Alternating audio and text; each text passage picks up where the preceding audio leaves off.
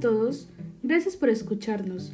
Mi nombre es Cintia Priscila Mendezoma y te doy la bienvenida a esta fuente de información confiable, MedVitae, la divulgación científica en pro de la salud al alcance de un clic.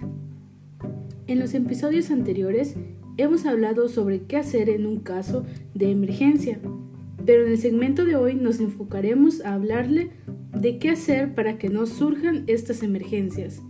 Es decir, hablaremos sobre cómo tomar medidas preventivas y así evitar que usted pase por una innecesaria situación traumática que pudo haber sido prevenida. Iniciaremos con los más pequeños del hogar, los niños, y es que nunca hay que dejar sustancias venenosas de uso casero y otras semejantes al alcance de los niños. Siempre etiquete o marque debidamente las sustancias venenosas. Iniciaremos con los más pequeños del hogar, los niños. Y es que nunca hay que dejar sustancias venenosas de uso casero y otras semejantes al alcance de los niños. Siempre etiquete o enmarque debidamente las sustancias venenosas. Iniciaremos con los más pequeños del hogar, los niños. Y es que Nunca hay que dejar sustancias venenosas de uso casero y otras semejantes al alcance de los niños. Siempre etiquete o marque debidamente las sustancias venenosas. Los medicamentos deben guardarse en un botiquín o sitio especial fuera del alcance de los niños. Además, nunca guarde sustancias venenosas en envases de bebidas o alimentos. Los productos químicos deben guardarse en sitios que tengan buena ventilación. Nunca mezcle un medicamento con bebidas alcohólicas. No ingiera bebidas alcohólicas que no estén debidamente selladas, porque pueden haber sido adulteradas. Es importante no ingerir alimentos, en especial pescado o pollo congelados que han sido descongelados y vueltos a congelar. Nunca tome medicamentos en la oscuridad. Evite tomar medicamentos en presencia de los niños y sobre todo nunca les diga a los niños al tomar medicamentos que son dulces. Cuando se trabaje con sustancias venenosas o corrosivas, debe emplearse el equipo protector correspondiente, como es el overol, guantes, gorro y mascarilla. Además es importante lavarse las manos después de emplearlos y sobre todo desechar la ropa si está contaminada. Debemos leer la etiqueta del producto antes de usarlo y seguir las instrucciones. En caso de que la etiqueta esté manchada o rota y no pueda leerse, debe desecharse teniendo la precaución de echar su contenido en un sifón antes de botar el recipiente a la basura. En caso de emplear los aerosoles, debemos usarlos en lugares ventilados para disminuir la posibilidad de inhalarlo. Y por último, debemos botar los residuos de medicamentos utilizados o medicamentos vencidos.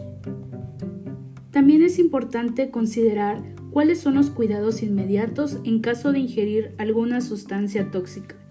Ya sea así, en caso que la persona afectada esté consciente, averigüe el tipo de sustancia tóxica que ingirió. Si la persona está inconsciente y presenta vómito, recoge una muestra para que sea analizada y lleve los recipientes que estén cerca de la víctima a una institución de salud para que su contenido sea analizado. Es de suma importancia mantener la vía aérea despejada y retirar las secreciones si es necesario. Coloque a la víctima de medio lado o boca abajo para evitar, en caso de que vomite, que el veneno sea ingerido nuevamente o se vaya por vía respiratoria. Administre el antídoto correspondiente si lo conoce y lo tiene a mano.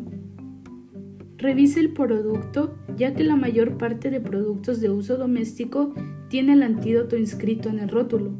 Si no se conoce el veneno o no hay el antídoto, se le debe dar clara de huevo leche o té cargado. Estos contrarrestan cierto número de venenos comunes. Y sobre todo, recuerde, nunca deje dormir a una víctima de intoxicación, porque esto puede resultar fatal. Después de haber hecho todo lo anterior, si es posible administre antídoto universal. Este consiste en dos partes de pan quemado, una parte de té y una parte de óxido de magnesio. Mézclelo y déselo a beber. Acto seguido, trasladar inmediatamente a la víctima a un hospital. Estas indicaciones también pueden ser de mucha utilidad. 1.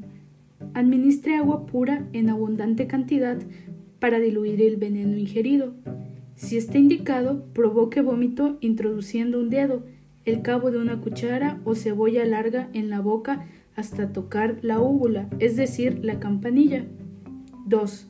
Evite provocar vómito en los siguientes casos.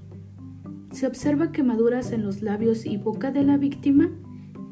Es un indicador de sustancias corrosivas. Es un indicador de sustancias corrosivas, ácidos o cáusticos. También evitar si el aliento es a querosene, gasolina y derivados. Si está inconsciente o presenta convulsiones.